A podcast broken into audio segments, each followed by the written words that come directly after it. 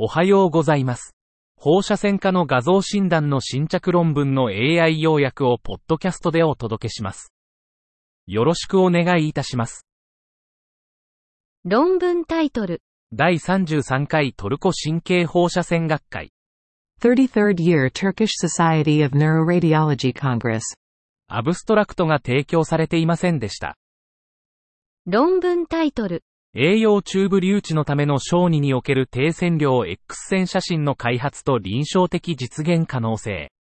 Development and clinical feasibility of a reduced dose radiograph in children for feeding tube placement.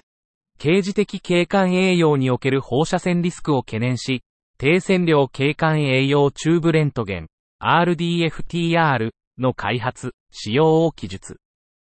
年齢に基づく腹部レントゲンを最低 M アズ設定0.32メートルアズ、視野は気管隆起から腸骨量までに適用。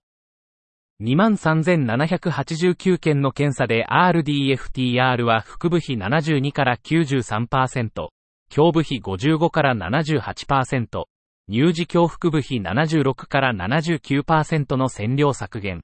P より小さい0.001。3286件のレポートレビューでチューブ可視率99.1%、気道内誤挿入0.2%、食道内誤挿入2.3%。RDFTR は小児の一時的経管栄養において、チューブ先端の可視性を維持しつつ放射線量を大幅に削減。論文タイトル。乳児の肝肺症候群に対する先天性肝外シャントの血管内閉鎖術。Endovascular closure of a congenital extrahepatic portosystemic shunt for the treatment of hepatopulmonary syndrome in an infant. 先天性門脈体循環シャントが小児期に進行性低酸素血症を引き起こすことがある。5ヶ月男児が新規低酸素血症を呈し、異所性多飛症を伴う。門脈と上腸間膜静脈の合流部から発生し左腎静脈に流入する外科的門脈体循環シャントを評価で特定。